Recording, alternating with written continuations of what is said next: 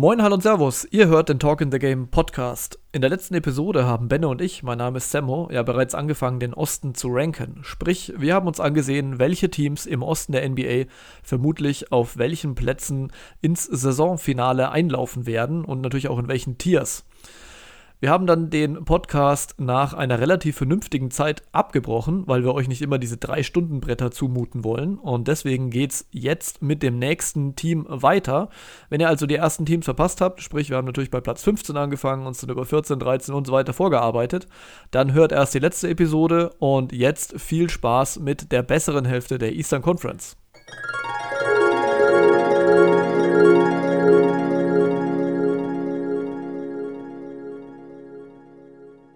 Gut, dann kommen wir nämlich bei mir zum nächsten Team. Da habe ich jetzt äh, vier Teams drin und äh, ich habe es genannt Bück dich hoch. ähm, weil das sind alles Teams, die theoretisch äh, eigentlich so ein bisschen, also die Pacers haben wir jetzt gerade schon besprochen, ähm, Dips anmelden könnten auf die festen Playoff-Plätze, wo es nicht ganz für oben reicht auf jeden Fall, aber die vielleicht sich irgendwie aus dem Play-In rausstehlen könnten, sagen wir es mal so.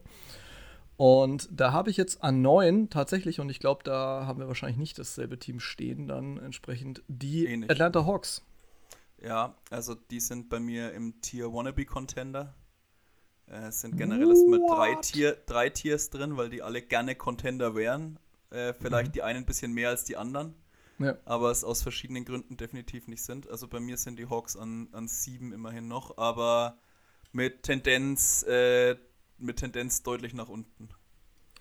Ja, also ich könnte sie auch mit Team 8 hier locker tauschen. Das spielt jetzt eigentlich keine große Rolle, aber irgendwie muss man sich ja mal festlegen. Also ich habe es jetzt hier mal auf 9. Denn erstens, ähm, ich mache es kurz, O-Rating, 20. Platz. Das ist äh, in ungefähr so ähnlich so krass wie bei den äh, Hornets, die wir ja schon hatten. Letztes Jahr zweitbeste Offense, jetzt äh, Nummer 20. Und das, obwohl hier nicht das komplette Team verletzt ist. Die Hornets, die haben ja wenigstens noch eine Ausrede. Aber welche Ausrede haben eigentlich die Hawks? Da müssen wir gleich nochmal drüber reden. Ähm, Netrating ganz leicht negativ, minus 0,6, also da auf dem Platz 18. Und ähm, es ist einfach alles so ein bisschen komisch. Also sie nehmen die, die meisten Zweier und äh, treffen dazu die zweitwenigsten Dreier. Also so diese Verteilung, die ist schon mal so ein bisschen schräg. Äh, kommen kaum zur Linie, also werden kaum Freiwürfe los. Ähm, waren dafür aber bisher eigentlich, jetzt zumindest im Vergleich zu vielen anderen Teams, relativ gesund. Also Bogdanovic, der natürlich nicht, der ist gerade erst vier Spiele zurück, ähm, hat dann zuletzt auch 31 und 28 Punkte gemacht. Äh, der ist relativ gut wieder reingekommen, da kann man nicht meckern. Äh, Murray ist jetzt gerade verletzt und Collins auch, beide mindestens zwei Wochen raus. Das ist natürlich ein bisschen problematisch. Und dann ist da halt noch Trey Young. Und da muss ich sagen, Trae Young ist vielleicht für mich mit so das Hauptproblem momentan, denn jo. wir hatten relativ viel Talk über ihn. Jetzt könnte man sagen, ja, was wollte er denn eigentlich? Der legt 27 von 10 auf. So schlecht ist das nicht. Ähm, das, oder fast 10, ja, das ist richtig. Aber er ist halt sau ineffizient, das ist das Erste. Also trifft 29% seiner Dreier, chuckt aber ordentlich was weg. Ähm, was aber vielleicht noch problematischer ist, war ja jetzt äh, die ja, also Gerüchte ist zu wenig gesagt. Also die, die News, die da kamen, dass es ziemlich Beef irgendwie gab mit Coach und Front Office und er da irgendwie nicht, nicht zufrieden war und die nicht mit ihm und so weiter. Kannst du uns vielleicht ein bisschen genauer erzählen? Ich habe es gar nicht so ganz genau verfolgt. Mhm. Ähm, und man sich dann halt wieder fragt, okay, du, es ist halt wie immer, du hast halt ein Team, bei dem du einen designierten Star hast, der halt hinten im Prinzip Isaiah Thomas ist.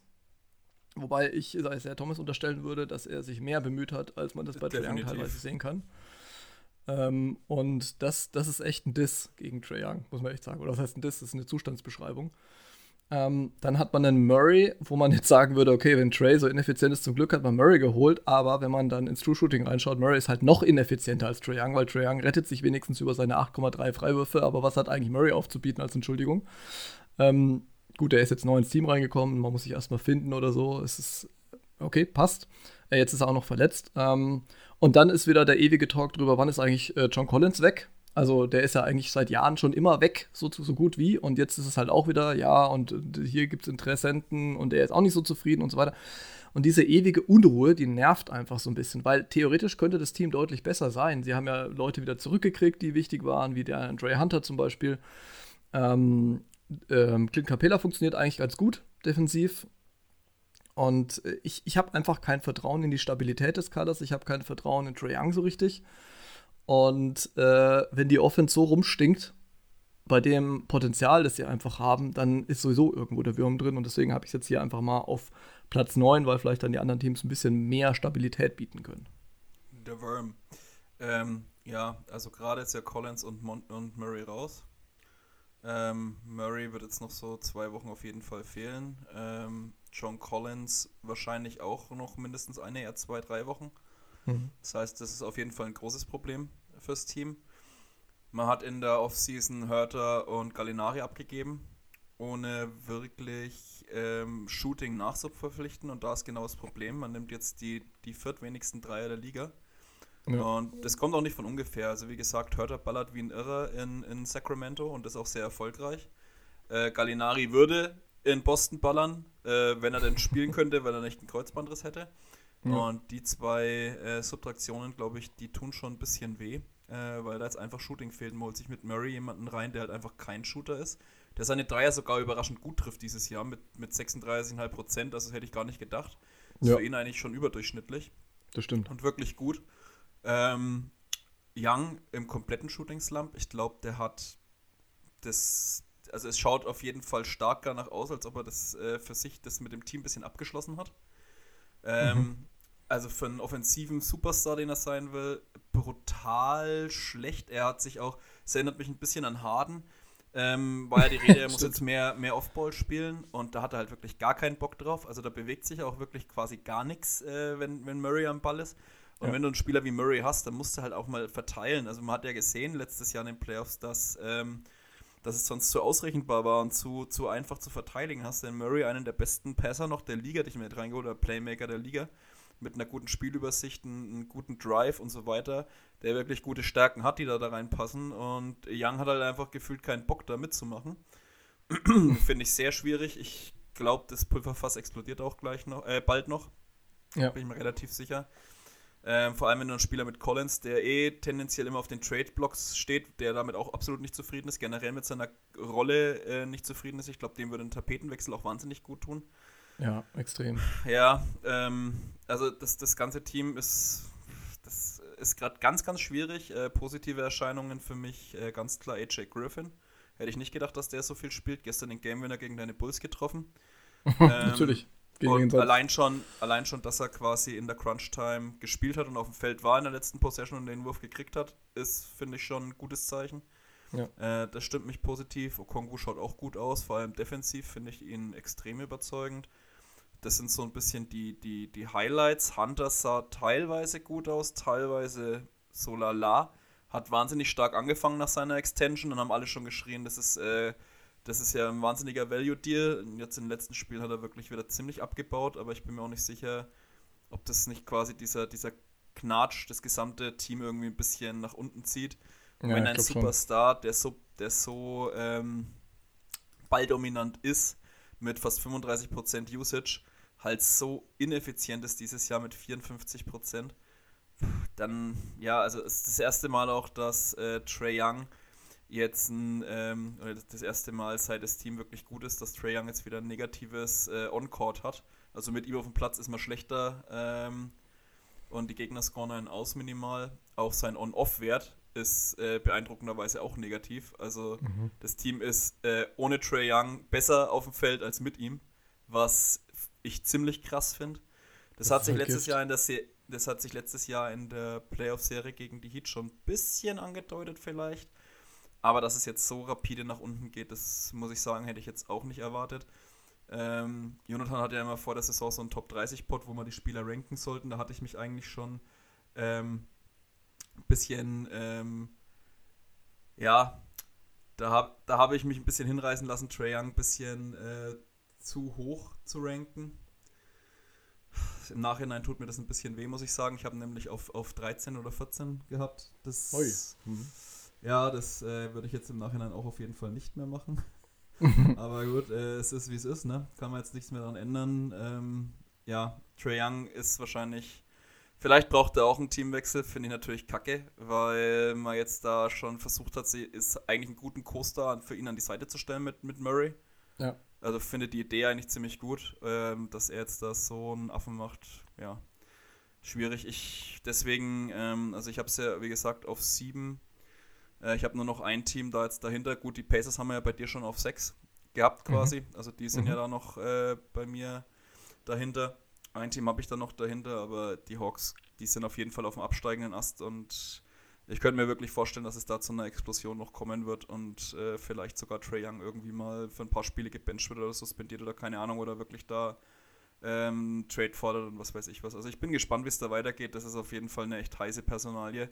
Vielleicht eine, vielleicht der nächste Superstar, der irgendwie tatsächlich auf den Markt kommt, ähm, auf den Trademarkt kommt, weil er so unzufrieden ist in Atlanta.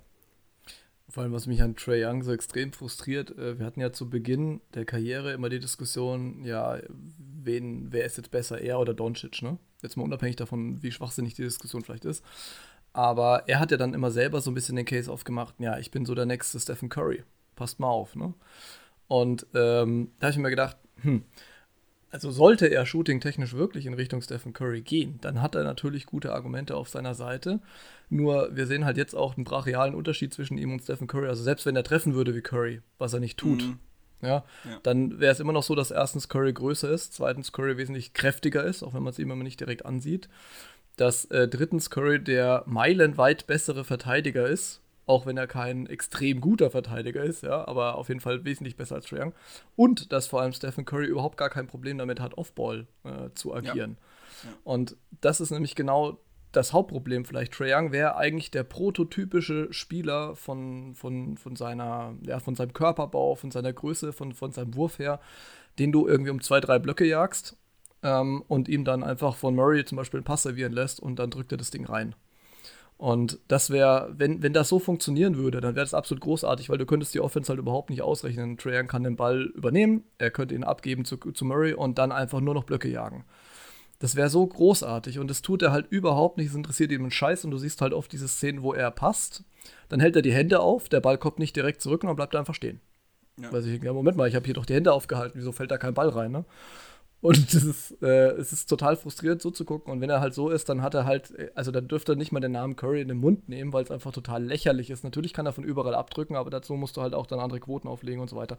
Also er ist auf jeden Fall kein Star momentan, der ein Team tragen kann. Nicht in der Verfassung und nicht äh, vor allem mit dem Mindset, was noch viel wichtiger vielleicht ist als die Verfassung, weil er irgendwie in den Shooting Slam kann jeder mal reinkommen. Aber nicht so.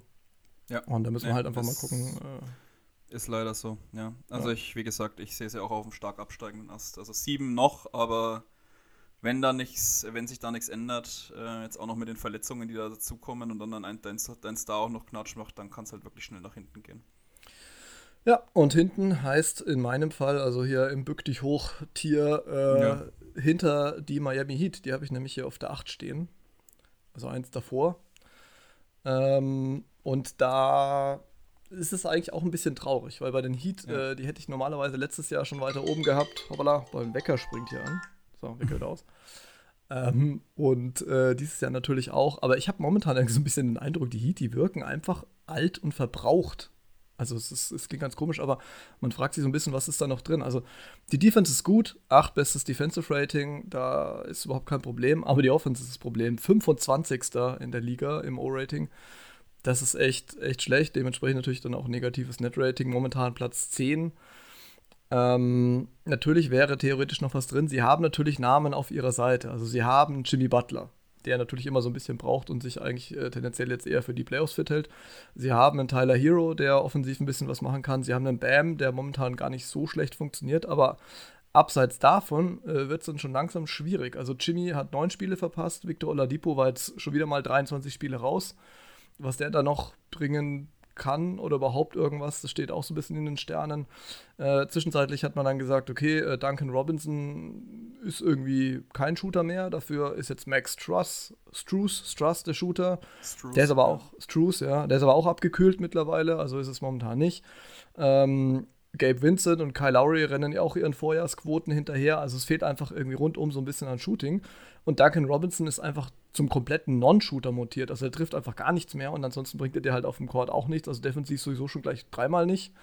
Und wir hatten ja immer so ein bisschen die Hoffnung, dass er vielleicht ein bisschen mehr kann als nur Dreier werfen. Dann hat er sich gedacht, äh, was, ich bin zweidimensional, gut, dann lasse ich das Dreier werfen halt auch noch weg. Dann, was ist jetzt? Nulldimensional. Also den kannst du auch nicht traden, weil vorher hat er noch die dicke Kohle gekriegt und jetzt, äh, pff, ja, brauchst du eigentlich gar nicht. Und, und was, was kommt da dazu, was kommt nach? Also das, deswegen, ich bin so ein bisschen, ein bisschen frustriert hier und ich glaube halt, dass sie sich so ein bisschen rumdümpeln im Endeffekt. Das Jimmy ist immer mal da und mal nicht äh, und hält sich so ein bisschen frisch und ähm, so viel mehr kommt dann irgendwie sonst nicht dazu. Und Bam macht halt, verrichtet sozusagen sein Tagwerk ganz gut und dann, ja. Ja, also ich habe die Heat tatsächlich an 6, aber wie gesagt, ich würde damit, ich würde da komplett würfeln in dem Tier auch, weil es sind alles drei ähm, Teams, die ich da drin habe. Also ich denke, das dritte Team, das ist jetzt keine Überraschung, das sind die Raptors dann, die wirst du wahrscheinlich da auch noch irgendwo ja. mit drin haben. Ne? Ja. ja. Äh, es sind alles drei Teams, ähm, wo gefühlt eigentlich mehr drin gewesen wäre äh, oder mehr drin ist vom Kader her, aber es irgendwie nicht richtig klickt aus verschiedenen Gründen. Die Hawks haben jetzt gerade schon äh, durchexerziert. Da liegt es, glaube ich, ein bisschen ähm, an der Team Chemistry. Ähm, hier liegt es jetzt halt einfach auch wahnsinnig viel an, ähm, an Verletzungen, immer wieder Day-to-Day. Mhm. -Day. Ähm, dann, dass man einfach äh, PJ Tucker nicht ersetzt hat, das tut einfach, glaube ich, weh in einer gewissen Hinsicht. Ja. Jimmy hat halt auch erst wieder 17 Spiele gemacht, ist halt trotzdem nicht viel. Hero hat jetzt auch schon wieder, ähm, oder hat, was heißt wieder, hat auch schon acht Spiele verpasst. Also ähm, immer wieder Ausfälle, müssen immer wieder Leute nachkommen. Äh, Victor Oladipo hat jetzt auch erst drei Spiele gemacht, der kam jetzt gerade erst wieder zurück. Ähm, also es fehlt halt in dem Team einfach ähm, ein richtiger Body noch defensiv, also die, die, Rolle, die PJ Tucker halt quasi hatte letztes Jahr, die fehlt einfach noch, die ist nicht ausgefüllt. Dazu Jimmy Butler halt, wie gesagt. Ähm, viel, ähm, setzt wieder viel aus, ist viel verletzt und das ist halt einfach eine gefährliche Kombination, weil das Team halt nicht mehr so, ja, nicht mehr ganz so tief ist, wie man es vielleicht gerne hätte. Klar kommen dann äh, Max Drews, Gabe Vincent und KKG irgendwie ähm, schon mit, äh, äh, mhm. wieder mit rein und auch Udonis Haslem hat schon vier Spiele gemacht tatsächlich. Uh. ja, aber das ist halt ähm, leider nicht mehr ganz gut genug und äh, vor allem defensiv muss ich sagen, äh, schaut es echt, ähm, zeitweise sah es echt nicht gut aus. Mittlerweile sind es sogar wieder auf 8. Das überrascht mich fast ein bisschen, weil zeitweise sah das nämlich nicht so gut aus. Aber offensiv ja. ist es natürlich, äh, ja, ohne Jimmy unterirdisch. Kyle Lowry wirkt auch nicht mehr ganz so spritzig mit seinen mittlerweile 36 Jahren. Der steht ja angeblich auch auf dem Trade-Block. Also man hat so Rumors gehört, ob es jetzt stimmt oder nicht, weiß ich nicht. Man habe ihn wohl angeboten, ja. Ja, immer gab es schon ein paar Rumors, äh, bin ich mal gespannt. Also für den kriegt man jetzt aber auch keinen Superstar mehr. Also äh, ihn plus ein, plus ein First Rounder kriegst du vielleicht einen, einen, einen, guten, adäquaten Ersatz in Jünger, könnte ich mir schon vorstellen, aber. Das halt, ja, naja. Naja, äh, wird ja. nichts, wird nix, also schon rein aus finanziellen Gründen, aber die, äh, die, äh, die, könnten ihn natürlich theoretisch ganz gut brauchen als ergänzenden ja. Spieler, aber ich meine, ja. muss man auch dazu sagen, weil wir es gerade von Tyler Hero hatten, wenn Tyler Hero, also Tyler Hero, ja, nur dass wir hier nicht vom Falschen sprechen, dein drittbester Rebounder ist, äh, dann stimmt auch irgendwo was nicht in dem Team. Natürlich ist das ein bisschen bei Design, weil halt die Defense so funktioniert dann auch und die Aufteilung in der Zone, aber der, pff, nee, Nee, das will ich nicht. ja, das, das, also will ich so nicht. Nee, das mag ich so nicht. Ja, wie gesagt, also Jimmy an sich persönlich auch wieder gut, also hat auch, hat auch äh, legt wieder gute Zahlen auf. Mit Jimmy im, äh, ist das Team auch ein viel besseres.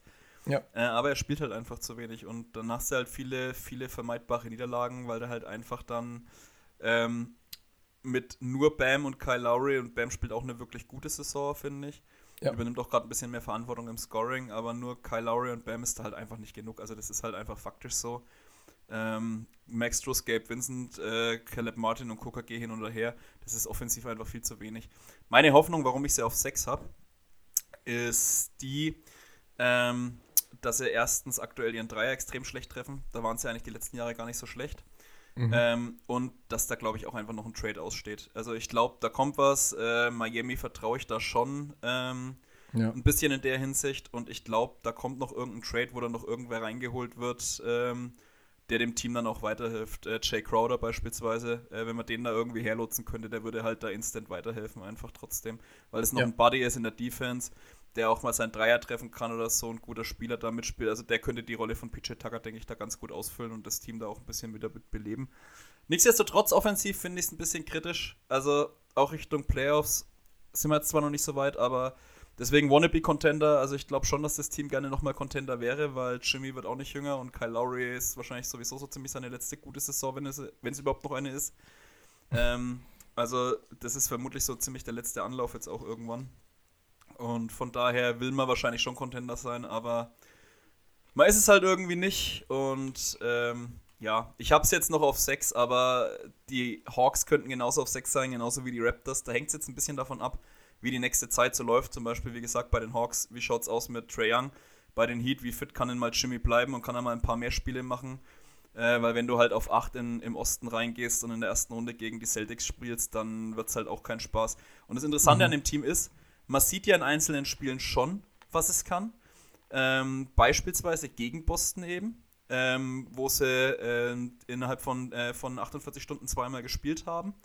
Äh, einmal das erste mit 13 verloren, aber dann das zweite mit 4 äh, äh, in Boston gewonnen. Also mhm. da blitzt schon auf, dass das Team schon Talent hat für einzelne Spiele und äh, da hat auch Jimmy mitgespielt.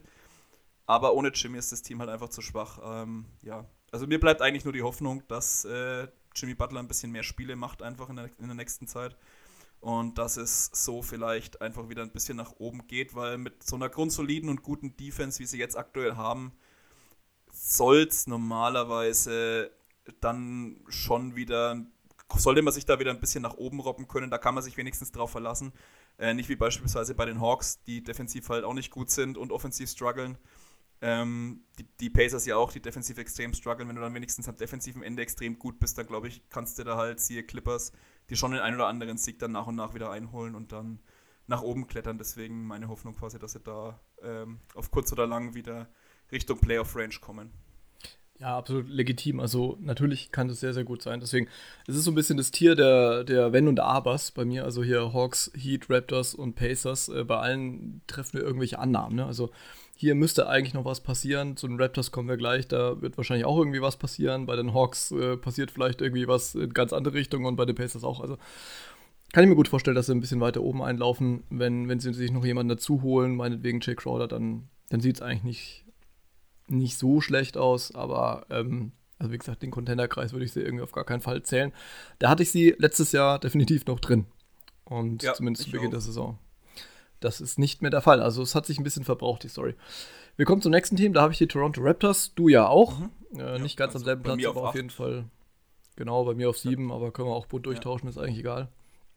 Ähm, momentan neunte in der Eastern Conference sind auch in allem so ein bisschen mittelmäßig mit Tendenz zum Positiven, also O-Rating Platz 14, D-Rating Platz 11 ähm, und dementsprechend Net-Rating Platz 15, also ist halt genau Mittelmaß in dem Sinne.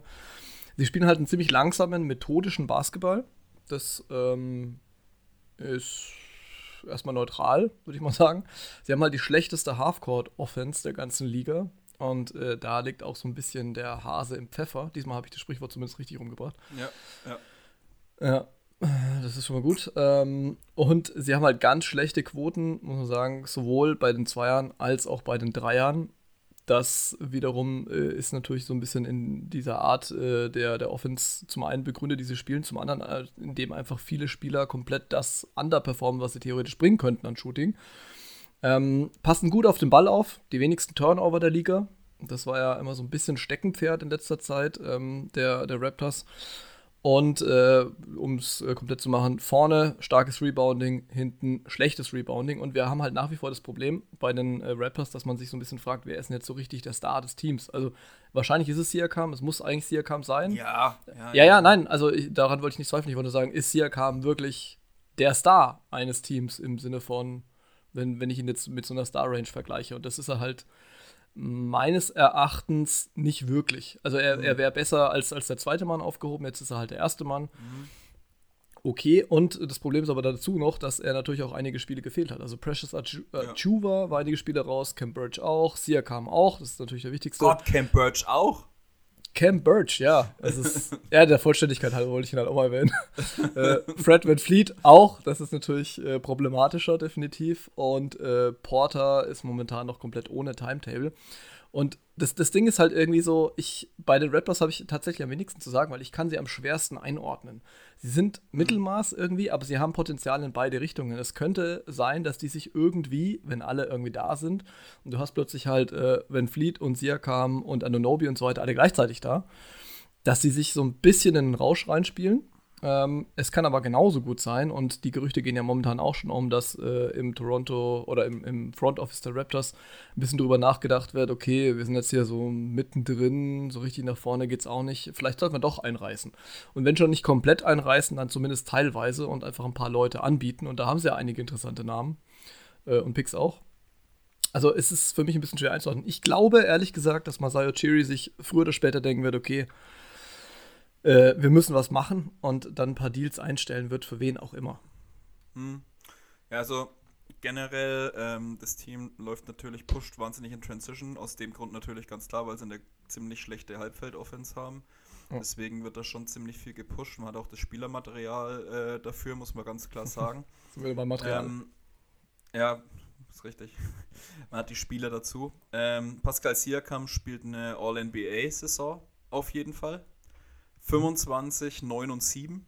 Ähm, ja. Und das noch halbwegs effizient. Also das ist wirklich äh, à la Bonheur. Und dazu muss man natürlich auch sagen, dass er am defensiven Ende des Feldes auch noch ähm, einen richtig guten Job macht. Also ist ein richtiger Two-Way-Player auch. Ja. Und ähm, ja, mit ihm als besten Spieler in einem Team wirst du wahrscheinlich nie eine Championship gewinnen. Er sollte potenziell eher dein zweitbester Spieler sein. Genau. Aber ich finde, er macht einen guten Job und er hat sich da wirklich auch weiterentwickelt über die Jahre die Offense so weit zu tragen, wie es ihm halt möglich ist. Mhm. Und mhm. das ist halt leider nur begrenzt der Fall. Ähm, Scotty Barnes hat ein Bounceback hier ins Negative. Also, was, wenn man von einem Bounceback hier bei einem Rookie sprechen, äh, bei einem Sophomore sprechen kann, nach seinem sehr guten Rookie-Jahr, ähm, hat er ein bisschen nach unten regressiert leider.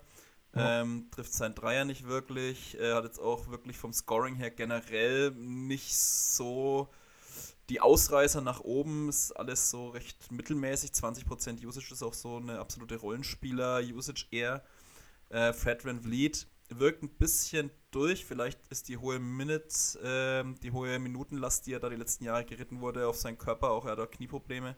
Vielleicht ja. hat es ihn wirklich ein bisschen zu sehr beansprucht. Also das wäre für mich auch tatsächlich, äh, wenn es für einen, einen oder anderen ein bisschen überraschend ist, vielleicht tatsächlich sogar ein Trade-Target von Masai Ujiri. Ähm, Gary Trent ist der nächste natürlich.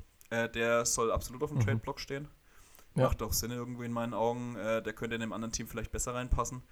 Ähm, OG Ananobi dafür spielt eine sehr gute Saison. All in BF äh, Defensive ähm, First Team. Ähm, neben ja. Caruso für mich eigentlich ein Lock-Off-Guard.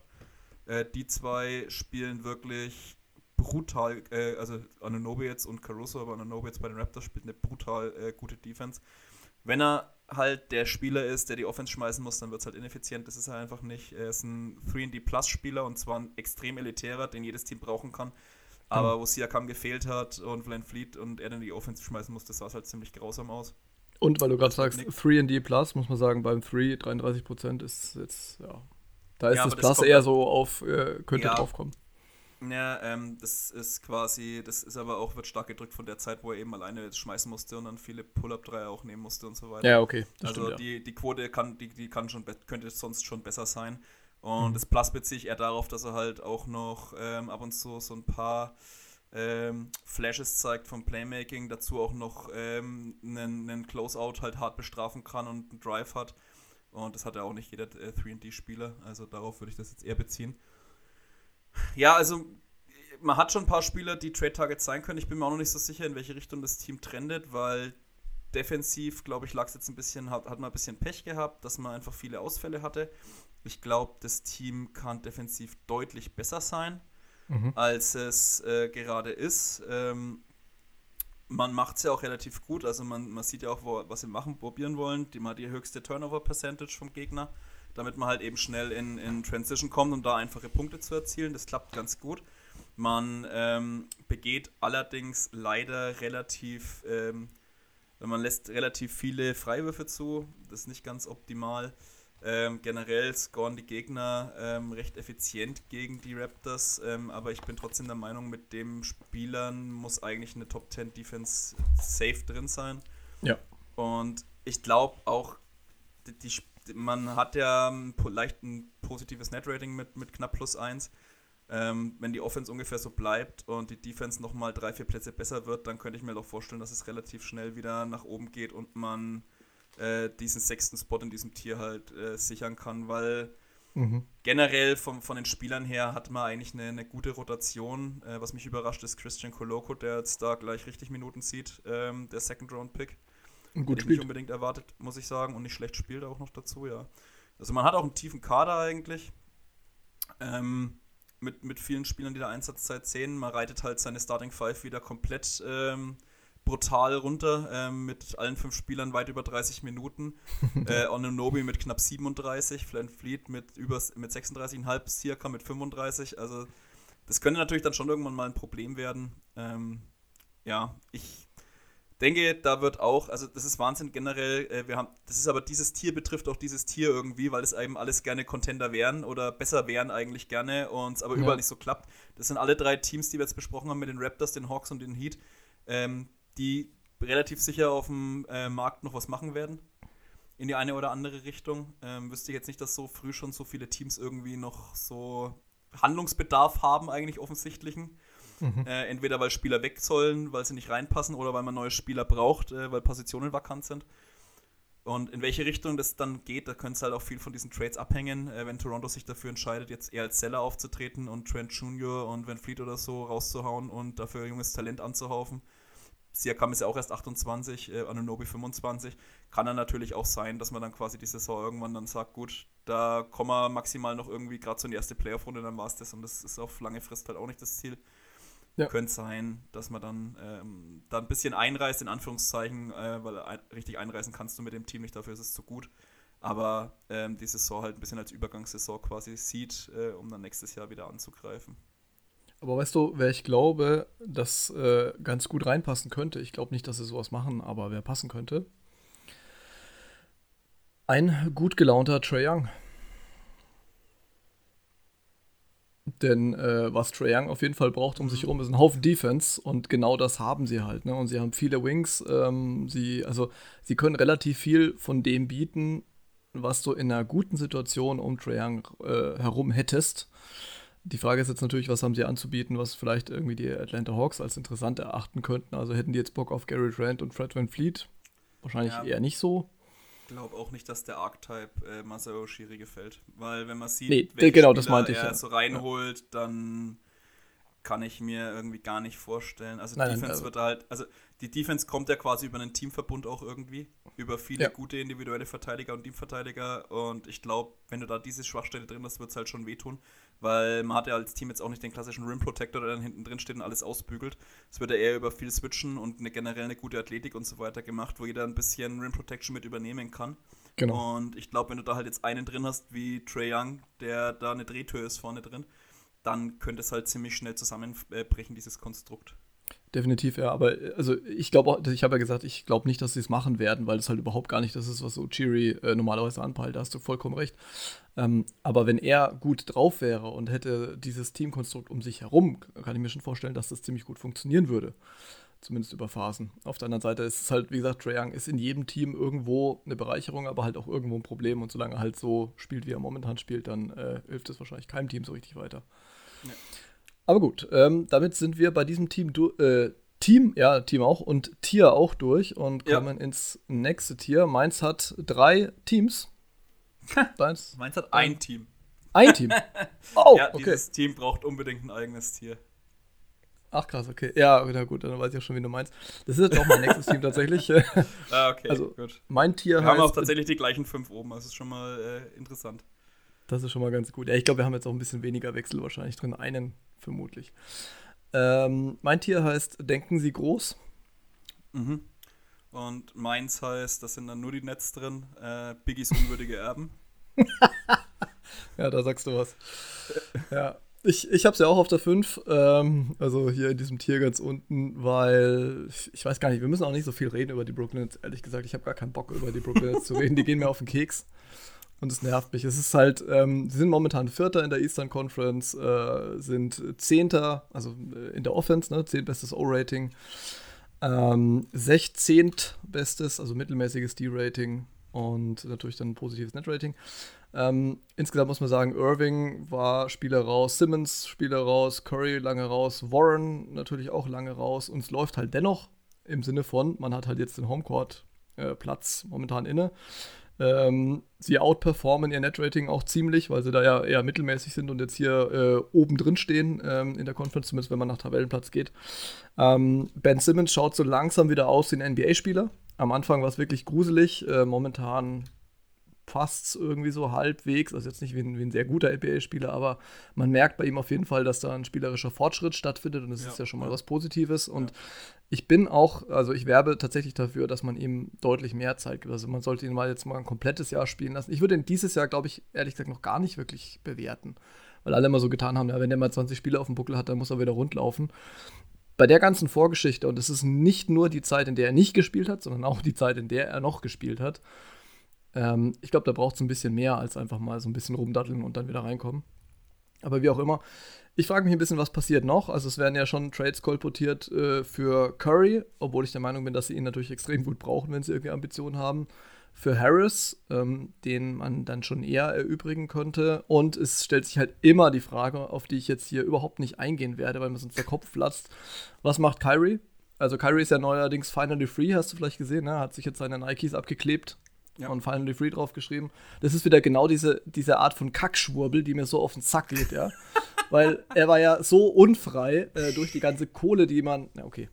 Ganz ruhig. Ähm, ja, so. Mit, mit KD und Kyrie, wenn er denn spielt, müsste es eigentlich immer für Homecourt reichen, sind wir ehrlich. Ähm, es muss aber nicht sein, dass es tatsächlich so ist. Und ich glaube, dass da wieder alles Mögliche so ein bisschen durcheinander laufen wird wir wissen nicht, welche Trades stattfinden werden und irgendwer wird sich schon nochmal mit irgendwem in die Wolle kriegen. Und letztendlich ist es mir auch komplett wurscht und deswegen habe ich es jetzt hier einfach mal auf der 5. Mhm. Ja, also ähm, unwürdige Erben äh, bezieht sich natürlich auf das Verhalten, äh, weil äh, bei aller Häme und Spott, die man zum Beispiel für KD manchmal übrig hat, äh, er spielt eine absolut kranke Saison ja, mal wieder. Der liefert. 30, 30, 7 ähm, Rebounds, knapp 5,5 Assists auch defensiv über eineinhalb Blocks und fast ein Stil im Schnitt. Echt krass. Ja. Also ich muss echt sagen, ohne, ohne KD wäre das Team wirklich absoluter Trash. Und mit ja. ihm sind sie halt äh, an Homecourt dran.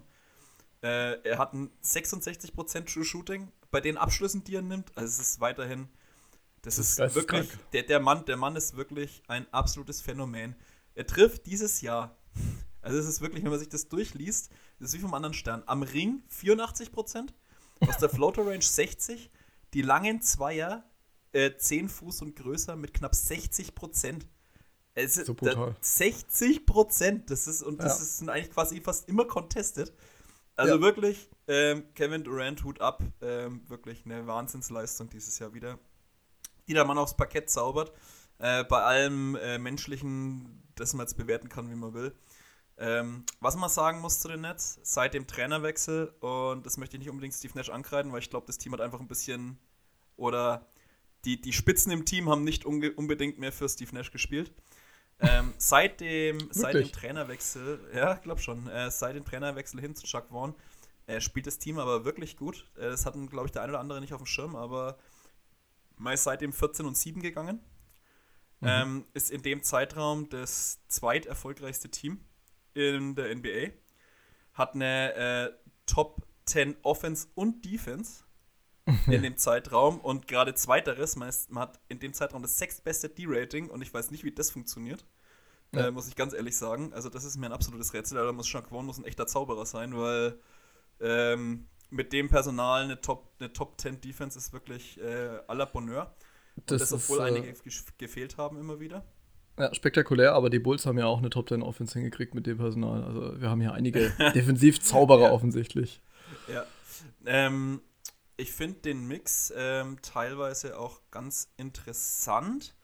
Also ich bin wirklich mal gespannt, wo es für das Team hingeht. Ich kann es noch ganz schlecht einschätzen. Du hast halt manche Lineups, die da am Anfang gespielt wurden, waren auch echt schwierig. Claxton und Simmons zusammen ist halt echt brutal und tough, äh, ja. weil halt beide wirklich äh, weiter weg als äh, zwei oder drei Fuß vom Kopf wirklich keinen Ball mehr haben sollten, also zumindest nicht, um ihn äh, um abzuschließen. äh, Simmons ist jetzt, wie gesagt, auch immer besser reingekommen. Am Anfang war er wirklich komplett passiv, mittlerweile sucht er auch öfter mal den Weg zum Korb. Er wird aber wirklich eher als so eine Art Playmaking-Hub genutzt, der den Ball äh, bringt und dann Plays initiiert und weniger dann wirklich den eigenen Abschluss sucht. Aber hat mir jetzt besser gefallen, muss ich sagen. Also am Anfang sah es ganz übel aus, jetzt wird es immer besser. Mhm. Ja, Kyrie ist dafür eher unterdurchschnittlich gut. Ähm, der könnte wahrscheinlich besser spielen, aber der hat halt mit zu vielen anderen Sachen, äh, der muss, wenn du dir jeden, wenn dich jeden Tag erstmal gegen die ganzen Echsenmenschen auf der Straße durchsetzen musst, bis du dann äh, mal ins Barclays Center kommst, das ist halt nicht so einfach. Ja, ich meine, hinter jeder Ecke lauert eine Spritze, da musst du aufpassen. Ja, ja, ja, ja, ja. Und das, wie viel Blut der dauernd verliert, weil sie es alle trinken. Also es ist wirklich übel. Ja, furchtbar. Generell, ähm, also ich, ich bin echt mal gespannt. Der, der Kader auf der einen Seite wirkt total komisch, auf der anderen Seite aber birgt da vielleicht wirklich Potenzial. Äh, die Feel Good Story Utah Watanabe. Geiler Typ. Ja. Ja. Äh, trifft über 50% seiner Dreier. Äh, ist auch ein echter Energizer. Ähm, gefällt mir wirklich gut. Ähm, hat jetzt auch in meinen Augen schon ähm, theoretisch ein ganz gutes Shooting. Ähm, außerhalb von Claxton und Simmons natürlich. Also ähm, O'Neal trifft den Dreier gut. Man hat dann Harris, der kommt jetzt auch langsam rein. Curry trifft gut. Watanabe trifft gut. Ähm, Mills, ja genau, der spielt zwar nicht mehr so viel, aber der auch. Äh, Warren muss man jetzt mal abwarten natürlich. Dem, dem muss man auch einfach mal Zeit geben, nach äh, gefühlt einer Dekade, wo er kein Volleyball, äh, kein Volleyball, sag ich schon, Basketball gespielt hat. Aber vielleicht auch keins ähm, gespielt, wer weiß. Ja, Volleyball wahrscheinlich auch nicht, ne.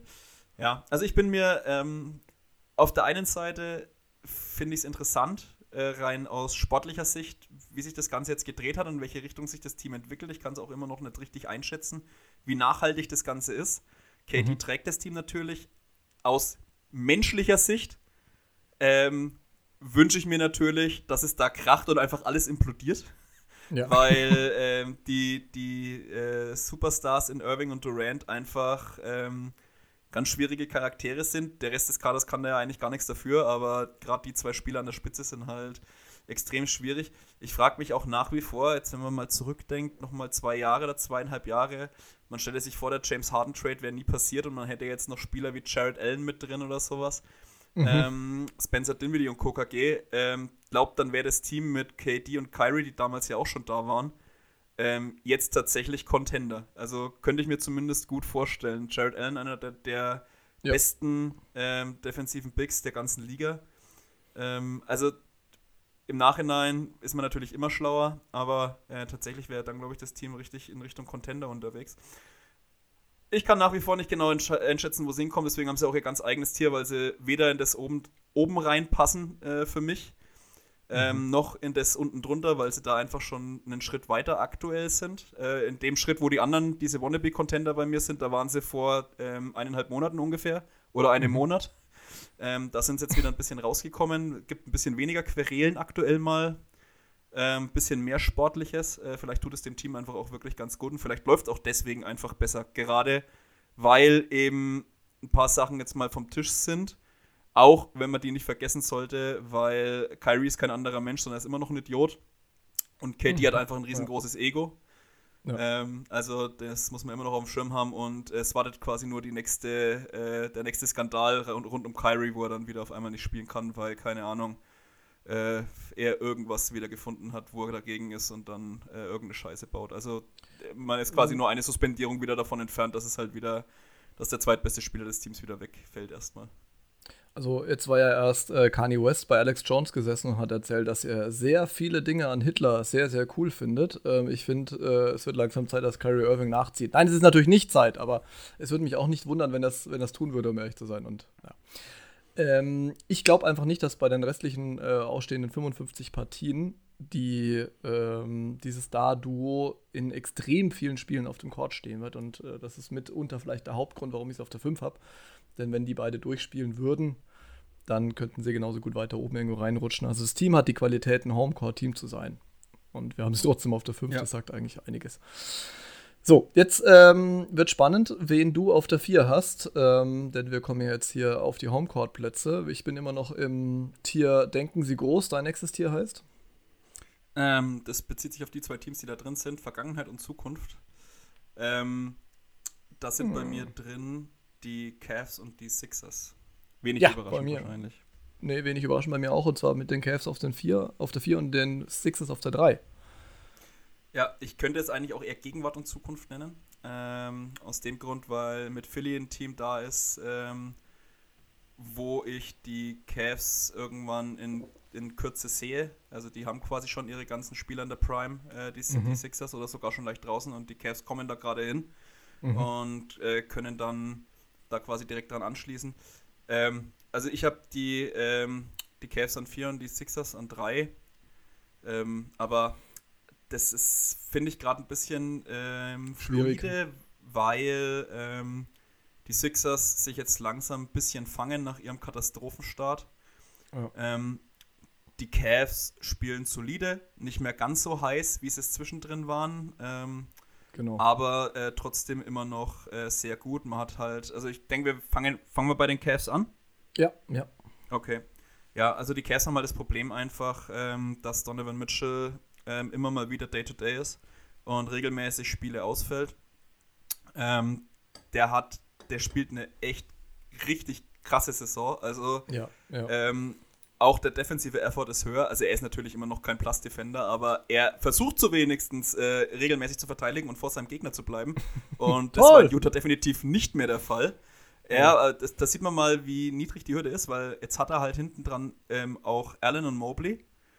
Und nachdem er jetzt aber trotzdem auch schon Gegner vor sich selber vor sich hält, ähm, funktioniert, äh, funktioniert der ganze, die ganze defensive Verbund besser. Er muss nicht immer Allen und Mobley hinten dann aufräumen, sondern er bemüht sich da auch schon mehr. Spielt gleichzeitig eine wahnsinnig effiziente Saison. Ähm, 42% Dreier, ähm, generell äh, macht er 29, äh, 4 und 5. Wirklich richtig starken 121, äh, 100, doch 121er ähm, O-Rating. Richtig gut. True Shooting von 63,5% bei den Würfen, die er nimmt, sind auch wirklich, ist echt krass gut. Also ist wirklich richtig, richtig, richtig stark. 77% mhm. am Ring. Also er trifft auch fast aus quasi aus jeder Position ähm, extrem überdurchschnittlich. Also das ist wirklich eine, das glaube ich, kann man jetzt schon sagen, dass das eine gute Idee war, sich ihn ins Team zu holen. Ähm, was mich ein bisschen überrascht, weil der Eye-Test von Garland und Mitchell auf dem Feld schaut gut aus, aber die Line-Ups haben trotzdem negatives Net-Rating, komischerweise. Ich weiß auch noch nicht genau warum, weil ich habe ich hab mir wirklich schon einige Cavs-Spiele angeschaut, weil ich das Team einfach wahnsinnig interessant finde. Das ist eigentlich erstaunlich, nicht, weil die spielen ja relativ viel, ne? Ja, ich kann mir nicht richtig erklären, woran es liegt. Ähm, weil der Mix im Team generell mit Mitchell und Garland vorne zwei wirklich starke Guards zu haben, hinten ja. dann mit Allen und Mobley zwei defensiv elitäre Bigs. Ähm, addiere jetzt noch einen wirklich guten Wing dazu und du hast halt echt instant einen richtig, einen wirklich einen Contender. So spielen ja. sie teilweise halt auch, ne? Äh, beste Defense und das überrascht mich gar nicht. Ähm, zwölfte Offense ist auch völlig im Rahmen. Äh, drittbestes Net-Rating. Also dieses Team macht einfach Spaß beim Zuschauen. Die spielen eine wahnsinnig schöne Offense. Ähm, man geht da auch richtig mit. Das Team ist generell wirkt ausbalanciert. Wie gesagt, es fehlt mir halt einfach ein guter Wing. Und mhm. man ist, glaube ich, auch nur wirklich einen guten Wing davon entfernt, da ganz oben in die allerhöchsten Sphären mit vorzustoßen. Äh, man muss halt jetzt natürlich gucken, wie man den bekommt. Denk mal, den wird man sich irgendwie über die Free Agency angeln müssen, weil der, das Trade-Kapital ist jetzt doch weg mit den ganzen Picks. Mhm. Die sind jetzt halt alle, die sind jetzt halt alle weg. Die sind jetzt alle in Utah. Ja, aber im Nachhinein, ich würde den Trade immer wieder machen. Also dieses Team, wenn es zusammenbleibt, glaube ich, ist auf Jahre hinaus richtig gut und die Picks werden irgendwo Ende der ersten Runde sein und äh, das war Mitchell. Bin ich mir relativ sicher auf jeden Fall wert. Was ein bisschen blöd ist, dass äh, Dean Wade jetzt drei bis vier Wochen raus ist, weil er und JD Osman teilen sich ja im Prinzip den Spot, den mhm, eigentlich ja. Isaac Okoro hätte haben sollen. ja. Der ähm, das aber nicht äh, so richtig zurückzahlt durch, durch gutes Spiel halt, also mit 18,8 ja. Minuten jetzt. Ähm, JD Osman ist natürlich auch nicht die Dauerlösung, auch wenn der relativ gut spielt, wobei er seinen Dreier nicht trifft aktuell, aber ansonsten funktioniert es eigentlich ganz gut. Ähm, und wie, wie, du schon sagst, sie sind tief, die haben eigentlich die, die komplette Statik, die ein gutes Team haben könnte, bis halt auf diesen Flügelspot. Aber den hat eigentlich Dean Wade äh, in, in vielen Phasen wirklich extrem, also er war auch so, so eine kleine Cinderella-Story. Ich mag ja immer diese Spieler, die niemand auf dem Schirm hat. Ähm, und ja, schon ja, die einfach plötzlich dann da reinkommen und äh, dann einfach gut spielen und dann halt das tun, was sie sollen. Ähm, gut, also der ist jetzt eine Weile raus, aber ansonsten ist es passt eigentlich. Ich meine, Garland, die hatten schon viele Ausfälle, ne? Keine großen Verletzungen, aber viele Ausfälle. Garland waren ein paar Spiele raus wegen Auge. Weil er, ja. also da aufs Auge. Wegen Auge? Ja, hat, hat, hat, halt Auge gemacht, ne? Dann ähm, Allen, ein paar Spiele raus, Love natürlich auch wieder und Rubio kommt dann noch irgendwann zurück. Ähm, ja. Der kann natürlich auch nochmal da ordentlich weiterhelfen. Es gibt, glaube ich, auch nochmal einen Hub, ja. Wenn ja, der nochmal so spielt wie letztes Jahr. der muss dann noch nicht immer spielen wie letztes Jahr. Es reicht ja auch, äh, keine Ahnung, 80 Prozent davon, weil was du ja jetzt hier brauchst, du brauchst jetzt keinen Ricky Rubio, der plötzlich irgendwie wahnsinnig Dreier trifft und irgendwie äh, äh ja, großartig ja, genau. scored oder so, ne? Aber hier reicht es ja wirklich ein bisschen den Ball zu verteilen, vor allem wenn ja. du halt neben dran Donovan Mitchell stehen hast. Ähm, da ist die Richtung des, der Ballverteilung eigentlich relativ klar. Wobei, muss man immerhin sagen, Mitchell immerhin fast fünf Assists. Also, ähm, so das, das Ballloch ist er jetzt dann auch wieder nicht. Nee, finde ich auch überhaupt nicht. Also, äh, dazu nee, nee, nur ganz kurz, ich finde sein, sein Playmaking wirklich, wirklich gut. Passt da super rein. Ist kein Ego, ja. ist keine Ego-Show, nimmt sich auch zeitweise wirklich über mehrere Minuten raus und sucht dann nicht äh, permanent den eigenen Abschluss. Und ja. das sieht man ja, wie gesagt, daran, dass er halt extrem effizient ist in dem, was er tut. Und der kann im Gegensatz zu anderen Spielern, die wir gerade schon angesprochen haben, kann er sehr gut damit leben, wenn ein anderer Spieler den Ball in der Hand hat und äh, kreiert und er das nicht ja. dauernd machen muss. Also er kann ja. Ball spielen und macht das richtig gut. Man muss ein bisschen einschränken, er kann es jetzt. Also in Utah hat er es angedeutet, äh, dann hat er es phasenweise überhaupt gar nicht gemacht, weil er sich gedacht hat, fuck it, der Einzige, der hier irgendwas reißt, bin ich. Und ähm, jetzt äh, stellt er sich halt wirklich in den Dienst des Teams, weil es aber halt außenrum auch passt. Deswegen bin ich immer so ein bisschen skeptisch, wenn du halt solche Spieler, die teilweise so Tendenzen haben, dann in Teamkontexte reinpasst. Also sie jetzt in New York Trade potenziell. Oder wenn du jetzt äh, Trae Young irgendwo anders hin verschiffst, wo es ihm irgendwie auch nicht richtig in den Kram passt. Ähm, und dann reagieren die halt anders. Aber er reagiert ja absolut richtig und stellt sich dann ganz gut in den Dienst des Teams. Und ich meine, Darius Garland kriegt äh, da gute, äh, gute Spielanteile, kriegt seine Würfe, 21,6 Punkte. Und so ein dynamisches Guard-Duo zusammen zu haben, das macht dann einfach wahnsinnig Spaß, dazu zu gucken. Und du kannst es auch nicht so gut ausrechnen einfach. Also wie gesagt, in New York wäre er da eher allein als hier. Also es passt halt einfach wesentlich besser. Ja, und ja, jetzt müssen wir halt mal gucken, äh, wie es läuft. Warum habe ich sie hinter Philly? Kann ich vielleicht noch kurz sagen und damit eigentlich auch direkt auf Philly überleiten, es sei denn, du hast hier noch irgendwie was, was du zu den Cavs loswerden musst. Dann grätsch einfach rein. Aber ich habe sie deswegen hinter Philly, weil Philly hat erstens mal Joel Embiid und der ist halt defensiv, aber vor allem halt auch offensiv eine absolute Macht, wenn er dann fit ist und da ist. Und äh, Philly hatte halt, äh, wie du es vorhin schon angedeutet hast, oder hat den Nachteil, dass eigentlich dieses ähm, Star-Trio, wenn du so willst, Embiid, Maxi und Harden, noch relativ wenig zusammen gespielt haben, weil da halt überall Verletzungen reingegrätscht sind. Und sollten die zu dritt auch mal ins Rollen kommen und vor allem außenrum auch noch Shooting haben, was man ja neuerdings hat, das war ja die letzten Jahre das große Problem in Philly, ähm, dann sollten die, ehrlich gesagt, Cleveland schon noch mal einen Ticken voraus sein. Ähm, ja, momentan sind sie es nicht, ja. ne, aber sie sollten dann eigentlich. Und äh, jetzt müssen wir halt mal schauen, wie, wie fit die dann werden. Deswegen habe ich Philly hier mhm. auf der 3. Ja, also kann ich, kann ich sehen, aber äh, die müssen halt jetzt auch erstmal ins Rollen kommen und Tyrese Maxi ja. äh, fehlt halt, ist immer noch nicht ganz klar, wann er jetzt zurückkommt. Ich denke, vor Weihnachten wird es nichts mehr. Da ist man, glaube ich, auch eher wegen vorsichtig. Ja. Harden ist immer wieder gut dafür, Spiele zu verpassen. Embiid ist immer wieder gut dafür, Spiele zu verpassen. Und ähm, ich glaube, man holt es jetzt halt nicht mehr ganz rein, was man jetzt schon hat liegen lassen, teilweise auch ähm, auf, auf die Cavs. Die machen für mich einfach einen relativ konstanten Eindruck. Gut, drei Siege. Um, ja, ähm, kommt drauf. Ja, sind zwar nur drei Siege, aber äh, wie gesagt, also ich, ich glaube halt einfach, dass da immer wieder Spiele drin sind, wo beide Harden und Embiid äh, oder Embiid oder halt gleichzeitig ausfallen, hm. gerestet werden und das sind halt dann öfter mal auch Losses. Und äh, ich glaube, das ist halt bei den Cavs eher nicht so, weil Garland ist jung, der wird spielen, äh, Mobley wird spielen, Allen wird spielen, Mitchell, wenn er, wenn er fit ist, wird auch immer spielen. Und das sind halt dann, glaube ich, Sachen, weswegen dann die Cavs vielleicht am Ende ähm, auf vier sind, äh, auf drei sind. Äh, ich habe aber übrigens die Cavs auch auf vier und die, die Sixers auf drei, aber das könnte ich mir halt vorstellen. Ähm, also ich habe es auch so wie du, gleiche, gleiche Richtung, aber das könnte ich mir halt vorstellen, dass das, äh, dass das noch äh, für, die, für die Cavs spricht. Für die Sixers spricht halt die Star Power und dass es jetzt so ausschaut, als ob man endlich Rotationen gefunden hat, die Sinn machen. Ja. Die Guard-Rotation könnte wirklich ziemlich die beste mit der Liga sein.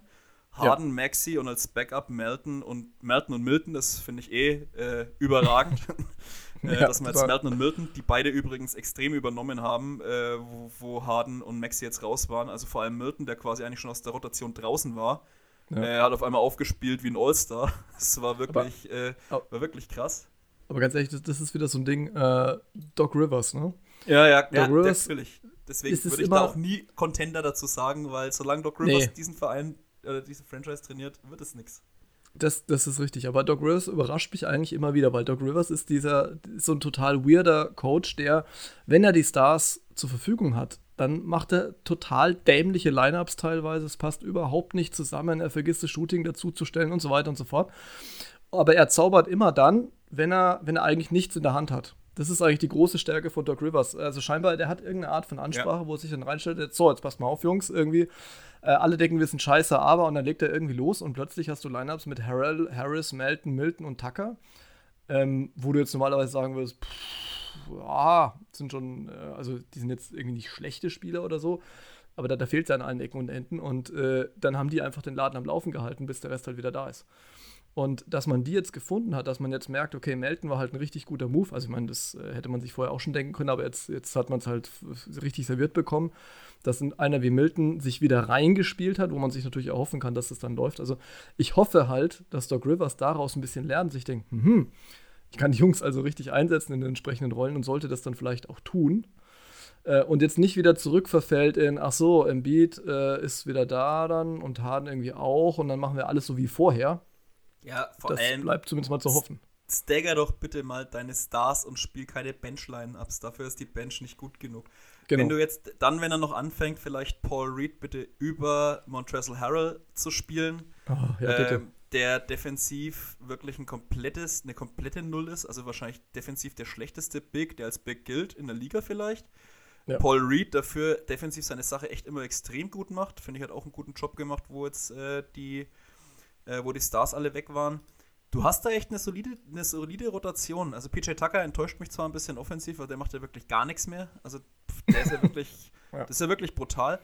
Äh, und trotzdem, also du hast jetzt ähm, auf der Guard-Rotation mit den vier, die ich gerade genannt habe, dann Big, wenn du Beat und Reed und Reed als Backup-Big finde ich absolut tragbar. Ähm, ja.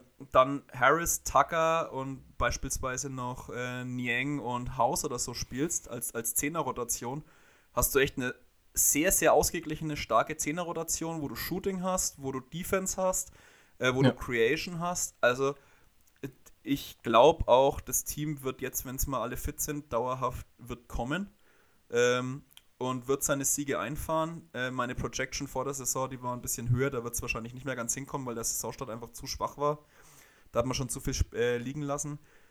Aber ich könnte mir wirklich ähm, nach wie vor vorstellen, dass es da auf jeden Fall als Dritter eintrudeln. Ich glaube, zu den Top 2 langs nicht mehr. Die sind einfach zu dominant in meinen Augen in, im Osten. Ähm, mhm. Das Problem werden dann halt wieder die, wird dann halt wieder wahrscheinlich die Playoffs sein und ich glaube halt wieder spätestens äh, mit Doc Rivers, spätestens in, in Semifinal wird wieder mal Schluss sein. Wie so ja. oft leider, weil das Team an sich hätte, glaube ich, schon das Talent äh, für mehr. Aber Doc Rivers, wie du gerade gesagt hast, der hat seinen besten Job, macht er halt immer mit äh, Trash-Teams in Anführungszeichen, mit Teams, die, von denen keiner was erwartet.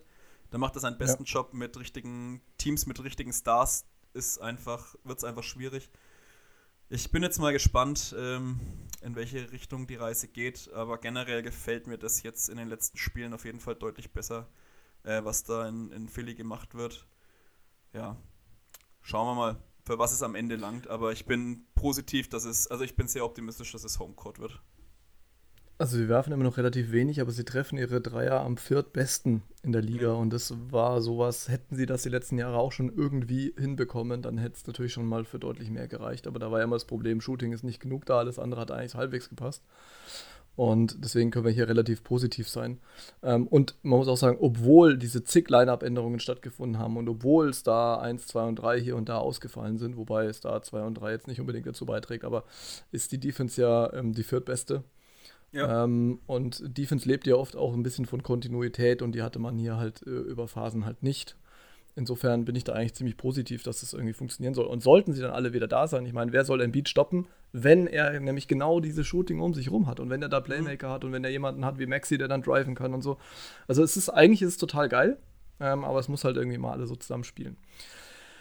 So, und jetzt kommen wir ins letzte Tier. Ähm, ich finde, äh, Deichkind hat einfach den perfekten Titel dafür, nämlich richtig gutes Zeug. und äh, das sind natürlich die Milwaukee Bucks und die Boston Celtics. Ähm, ja. Ich habe die, so wie sie jetzt eigentlich sind, die Bucks auf 2 ja. und die Celtics auf der 1. Ähm, ja. Auch das, natürlich könnte sich das irgendwie drehen, weiß man nie. Ähm, aber ich fühle mich eigentlich ganz wohl so ein bisschen mit der Prediction. Die Bucks auf zwei, weil ähm, für die Bucks spricht viel, das jetzt vielleicht noch gar nicht so gut ausschaut. Zum einen spricht für die Bucks tatsächlich, ähm, also dass sie halt hier auf zwei äh, eintrudeln. Sie haben die 18. beste Offense. Mhm. Ähm, und was ich damit sagen will, es kann eigentlich nicht sein. Das kann nicht sein. Also das ist, äh, das ne, wenn, wenn ein bisschen besser noch werden, ja wird definitiv besser werden. Middleton ja. ist jetzt gerade ein paar Spiele wieder da, äh, fünf Spiele, glaube ich. Wenn der wieder richtig drin ist, äh, Janis ja, und True haben ja auch schon vier und fünf, genau, Spiele verpasst. Äh, Ingels kommt im Januar dazu. Vielleicht kann der so ein bisschen Playmaking von der Bank mit reinbringen, wer weiß. Auf jeden Fall, ähm, das wird deutlich besser werden. Die Defense ist jetzt schon die zweitbeste. Sie könnte genauso gut die beste sein, theoretisch. Äh, auch wenn sie da ne, komplett wären und noch ein bisschen mehr Gas geben würden. Aber es passt auf jeden Fall. Net Rating ist sehr gut, also passt alles. Man hat in Brook Lopez wahrscheinlich den Defensive Player of the Year, Fragezeichen. Ja. Momentan. Ja. ja. Anwärter Nummer 1. Zumindest der, wer mir als allererstes ins Gesicht springt, ja. Ja, er spielt, das ist schon mal was, das war nämlich letztes Jahr nicht so der Fall, trifft 41% seiner Dreier und hat fast drei Blocks, also es ist einfach brutal. Es gibt halt keine Metrik, wo du jetzt sagen könntest, okay, das spricht irgendwie gegen Brook Lopez, deswegen ist es geil. Und daneben hat man dann noch Leute wie Janis, den kannst du immer in so eine Deep Boy-Konversation mit reinwerfen und Joe Holiday Gut, jetzt vielleicht nicht unbedingt, aber theoretisch schon. Ähm, also, das ist einfach alles gut. Sie sind das beste Defensiv-Rebounding-Team der Liga und äh, wir wissen alle, okay, wir sprechen jetzt hier über das Ende der Regular Season, aber auch gerade für die Playoffs, äh, wenn du gut reboundest, hast du halt mehr Chancen. Ähm, ist faktisch so. Und, ähm, und das halt alles, obwohl die Offense noch relativ schleppend ist. Ja. Und wer muss ich dazu eigentlich gar nicht sagen, außer letztes Jahr waren sie ja eigentlich nur ein, zwei Aktionen, die hätten anders laufen können von den Finals entfernt. Ja. Und da hatten sie keinen Chris Middleton. Oder eine Aktion eigentlich nur, wenn man es genau nimmt.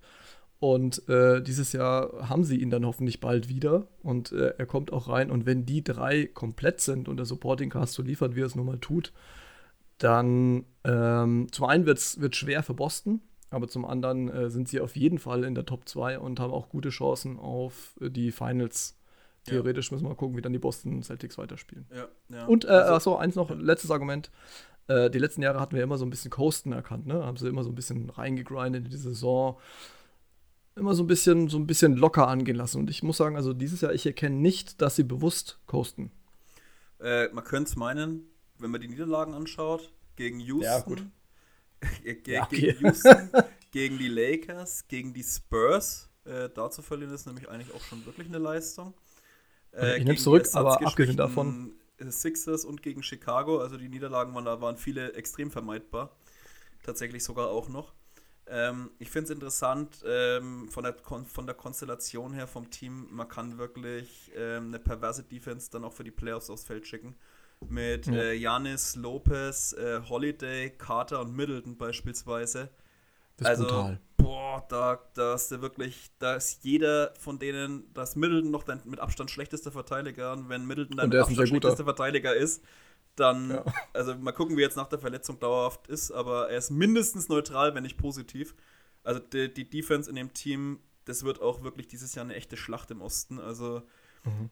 die, die, die Top 4 wenn nicht fünf oder so, also es ist wirklich, äh, dieses Jahr ist der Osten echt richtig krass stark.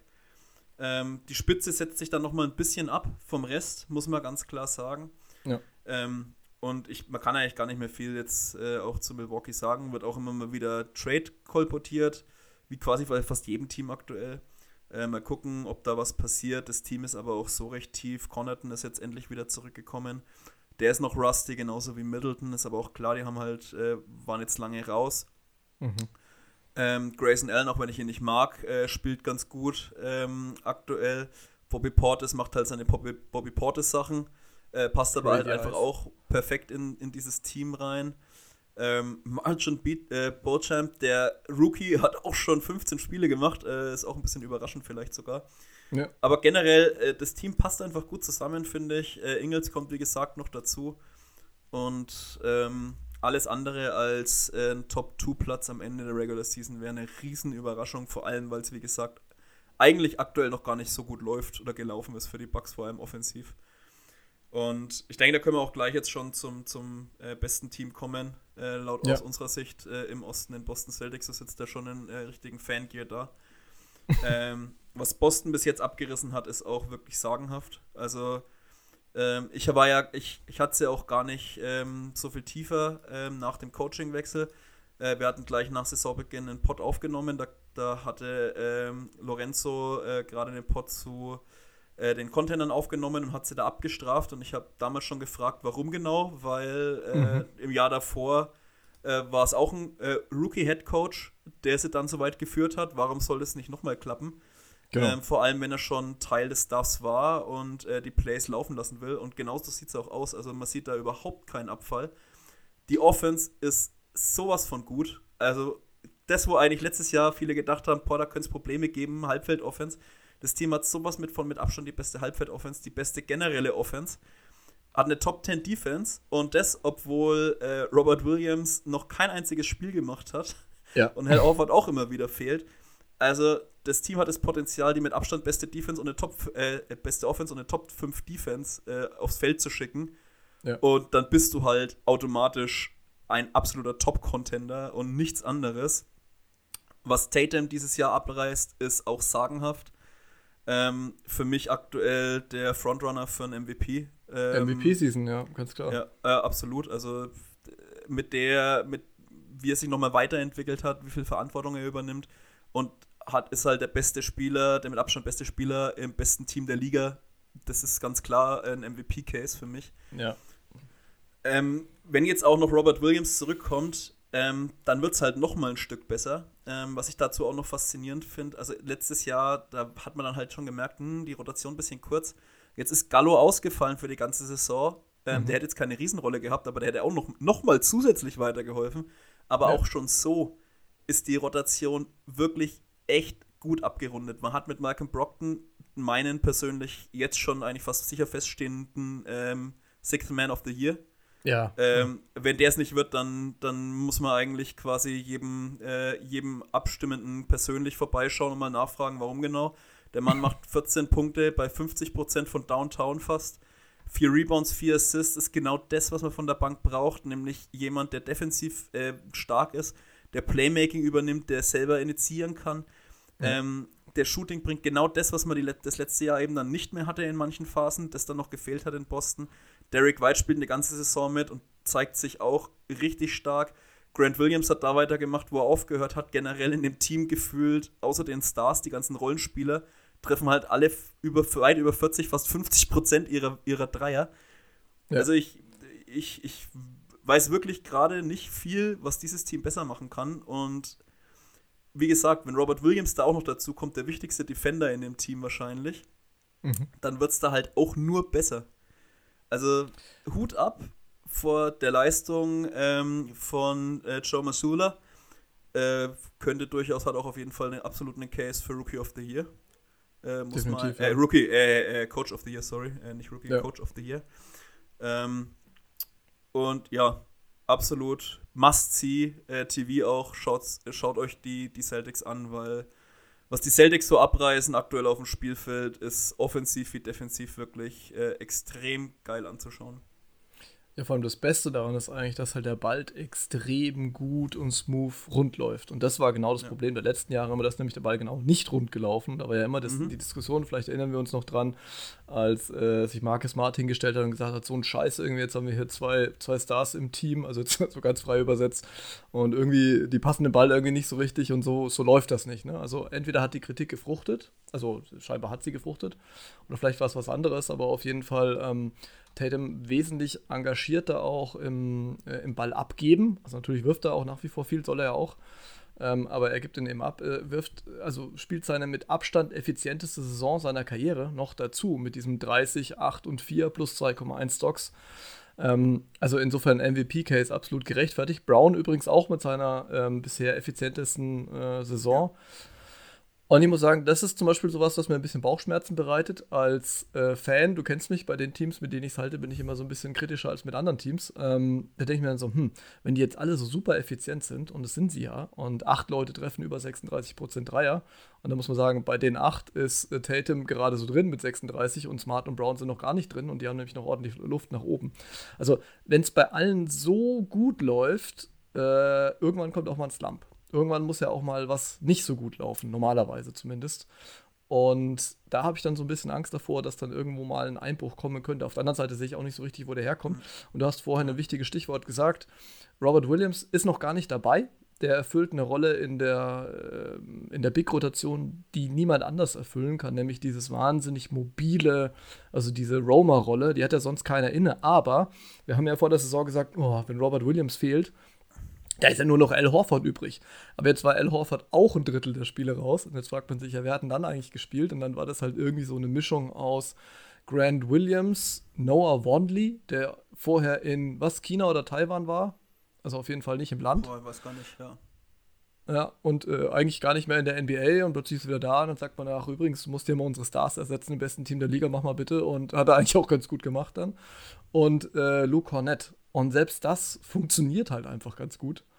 Und da muss man sagen, da wird einiges richtig gemacht. Und ich äh, muss sagen, diese Kritik in der Offseason mit dem Trainerwechsel und so, die habe ich überhaupt nicht gesehen. Was ich gesehen habe, war vielleicht eher, dass man sagt, okay, da war jetzt irgendwie so viel Beef und so viel Durcheinander und wir wissen halt nicht genau, was tatsächlich vorgefallen ist, weil das ist ja immer noch so ein bisschen ungeklärt und man fragt sich immer so ein bisschen so, hm, ja, eine Beziehung gehabt mit irgendeiner Mitarbeiterin und beide wollten das. Hm, okay, ist das jetzt wirklich so schlimm? Abgesehen davon, dass irgendwelche Teamrules verletzt wurden und Vertrauen verletzt und so weiter. Ähm, aber der neue Coach, du hast es schon gesagt, erstens mal, ähm, der Coach letztes Jahr war auch ein Rookie-Coach und zweitens mal, der Coach, der dieses Jahr da war, war halt letztes Jahr auch schon da. Also er muss jetzt ja gar nicht alles auf den Kopf stellen. Und wenn man sieht, wie er seine Kaugummis zermalmt da immer am, am Spielfeldrand, dann weiß man auch, dass der auf jeden Fall mit 180 Prozent dabei ist.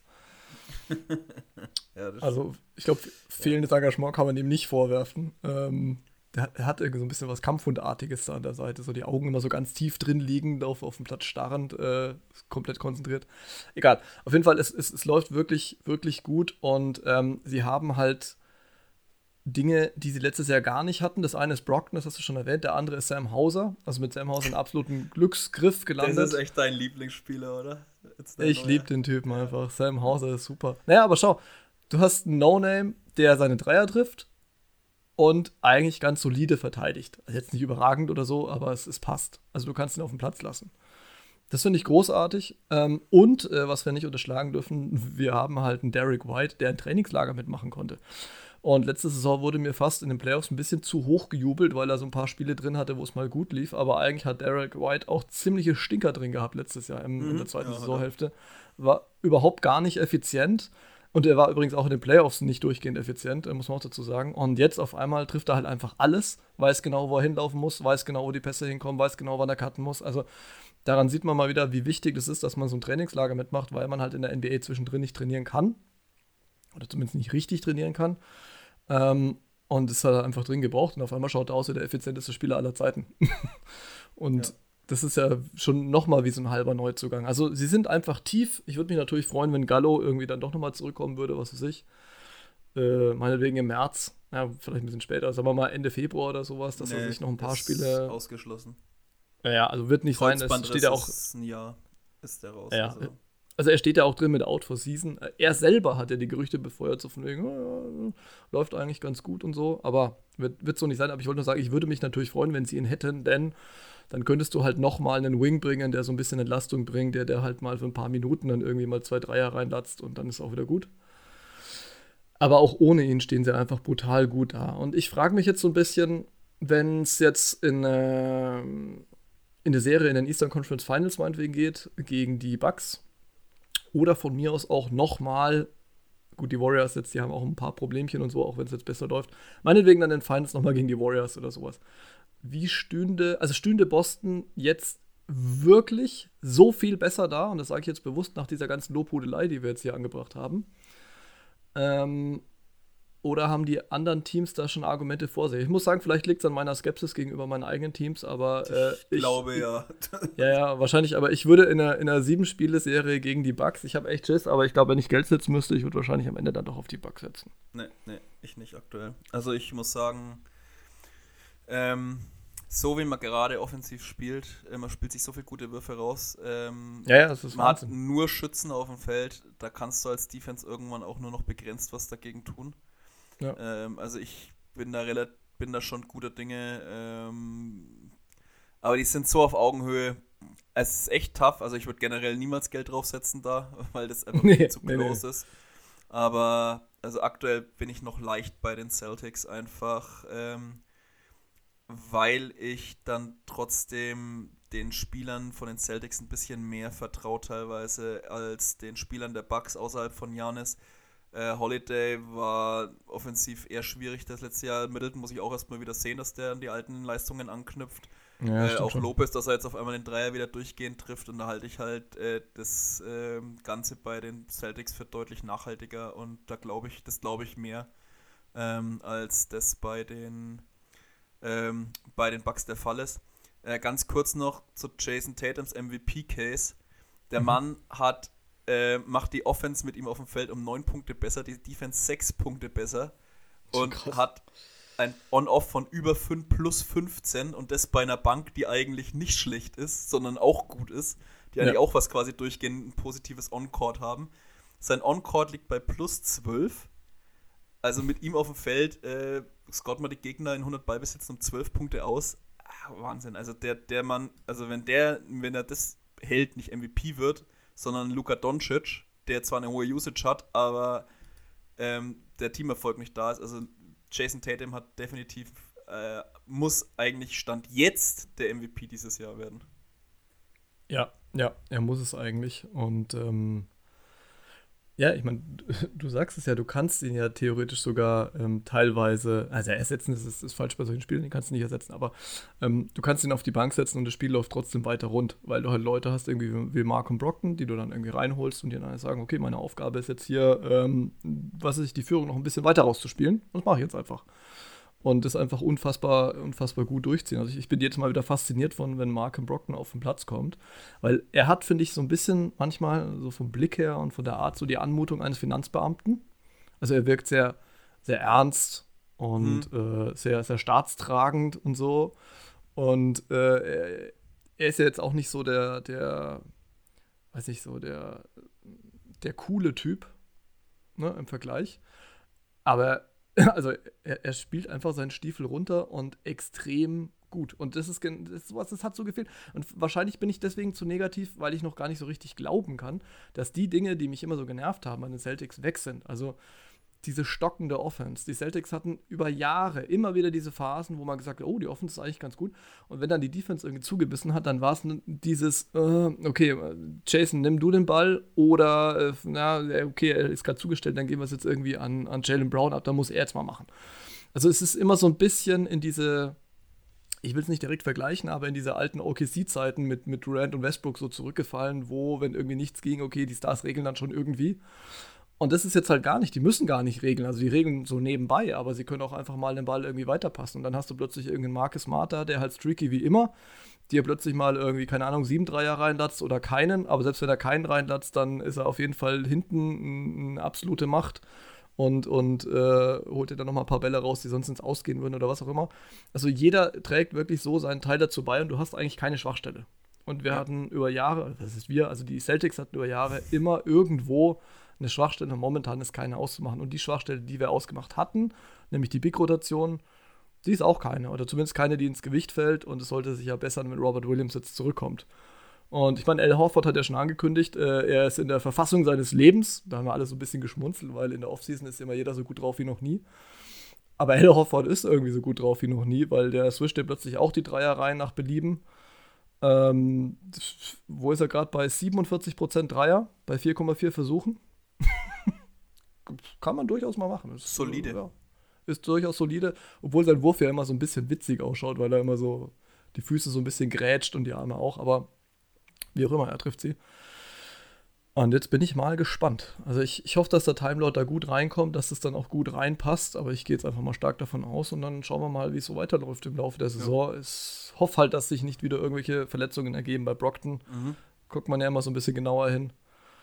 Ähm, bei Horford ist natürlich auch nicht mehr der Jüngste. Es wäre schon problematisch, wenn er ausfallen würde auf, auf längere Frist, aber für die Regular Season auf jeden Fall sollte es überhaupt kein Problem sein. Ja, sehe ich auch so. Sind wir also, schließen wir begeistert ab äh, und, ja. und haben die Celtics sehr lieb. Ähm, Absolut. Gibt es denn jetzt vielleicht abschließend noch letzte Frage. also welch, welches Team überrascht dich denn momentan am meisten?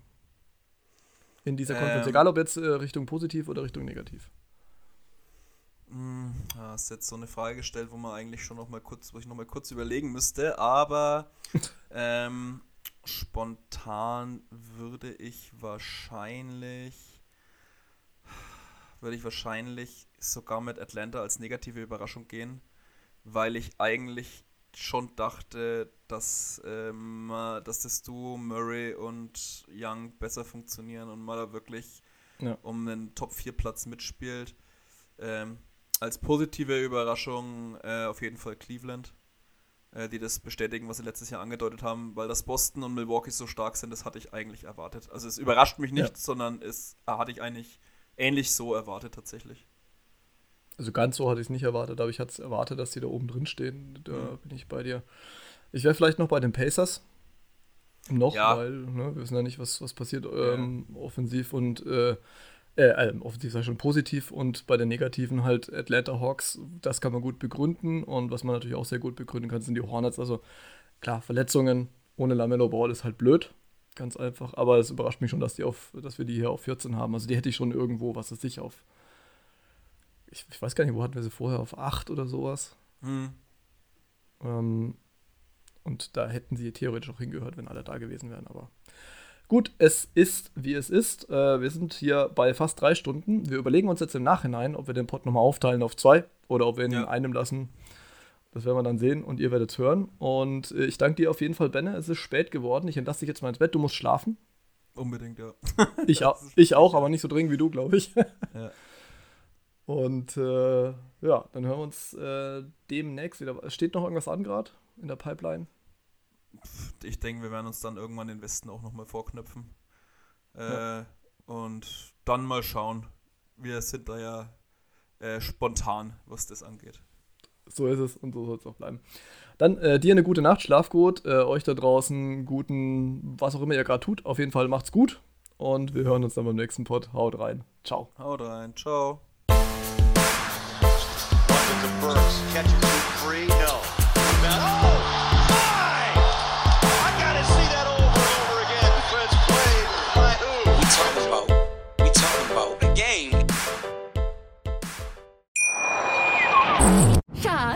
Bin neu verliebt. Was? Da drüben. Das ist er. Aber das ist ein Auto. Ja, eben. Mit ihm habe ich alles richtig gemacht. Wunschauto einfach kaufen, verkaufen oder leasen. Bei Autoscout24. Alles richtig gemacht. Wie baut man eine harmonische Beziehung zu seinem Hund auf? Puh, gar nicht so leicht. Und deshalb frage ich nach, wie es anderen Hundeeltern gelingt, beziehungsweise wie die daran arbeiten. Bei Iswas Dog reden wir dann drüber. Alle 14 Tage neu mit mir, Malte Asmus und unserer Expertin für eine harmonische Mensch-Hund-Beziehung, Melanie Lippisch. Iswas Dog mit Malte Asmus. Überall, wo es Podcasts gibt.